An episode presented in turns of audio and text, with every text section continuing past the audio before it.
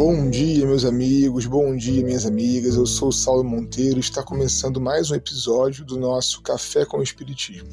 E eu queria te perguntar, como você está hoje, hein? Eu desejo do lado de cá que muito bem, mas olha, vai com calma. Se não estiver bem, se respeita. Cada coisa no seu tempo, faz parte do ciclo. Não fique mal por não estar bem. Eu gravo esse episódio hoje do nosso querido podcast com um sentimento um pouco diferente do comum. Hoje, um amigo de nosso grupo espírita desencarnou prematuramente, aos 43 anos de idade. Não poderia deixar de ser diferente. Estou triste e com aquele desejo de mais um abraço, de uma palavra, trocar mais um áudio, quem sabe. Todos aqui passaram por isso em algum momento, não é mesmo?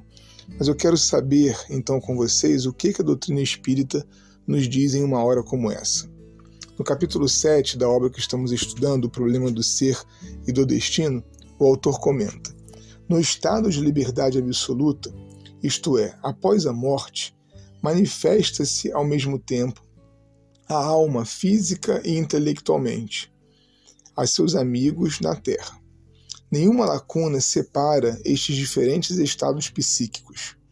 Ocorrendo estes fenômenos durante ou depois da vida material, são idênticos em suas causas, em suas leis, em seus efeitos, eles se produzem segundo modos constantes. Bom, como vocês viram então, pela teoria espírita sobre a realidade, a alma humana não tem fim.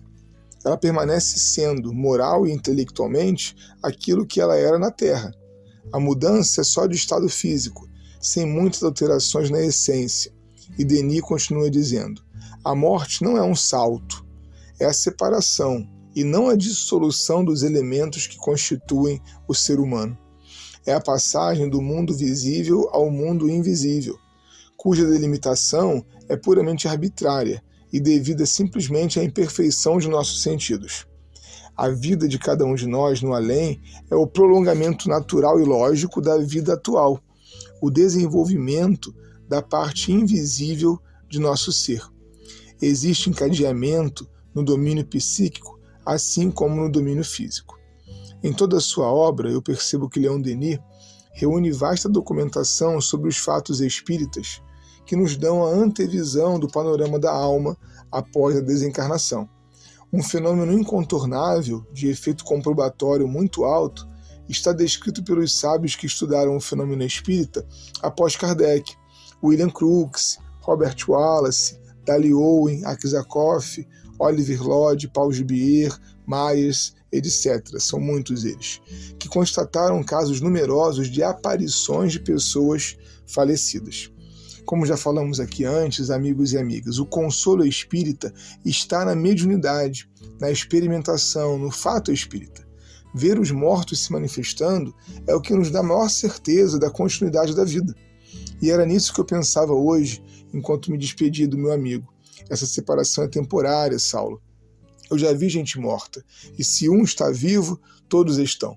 Essa, gente, é a grandiosa contribuição espírita às nossas vidas. As experiências, observações, testemunhos mil vezes repetidos, a existência e a sobrevivência da alma saem daqui para frente do âmbito da hipótese ou do simples conceito metafísico e vai se tornar uma realidade viva, um fato rigorosamente demonstrado. O sobrenatural morreu. O milagre é apenas uma palavra. Todos os terrores, todas as superstições que a ideia da morte sugeria aos homens se dissipam com o Espiritismo. Nossa concepção da vida universal e da obra divina se amplia. Ao mesmo tempo, nossa confiança no futuro se fortifica.